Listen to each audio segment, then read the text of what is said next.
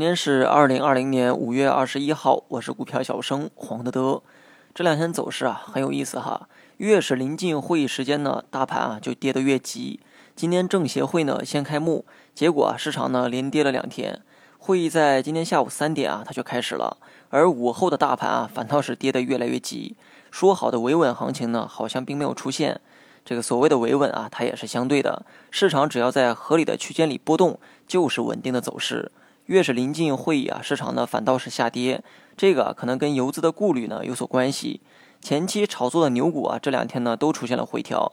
一方面，它有可能是有这个获利了结的需求；另一方面呢，游资啊也要看市场的情绪。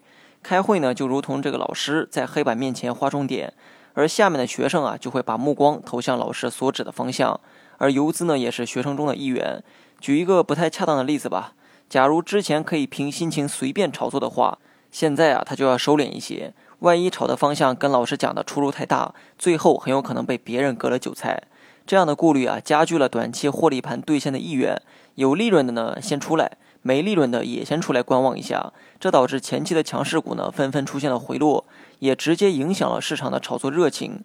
利润多的人啊，选择了兑现；而仓位多的人呢，选择了观望。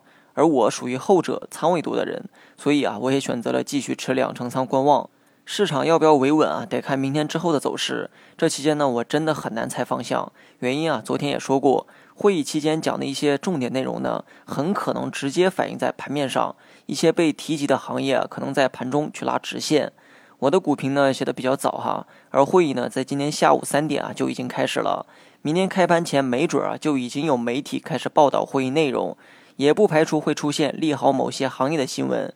所以此刻听我股评的你。不妨也去看一看有没有关于两会的新闻出现。如果仅从技术面去分析的话，大盘目前呢仍在合理的区间内波动。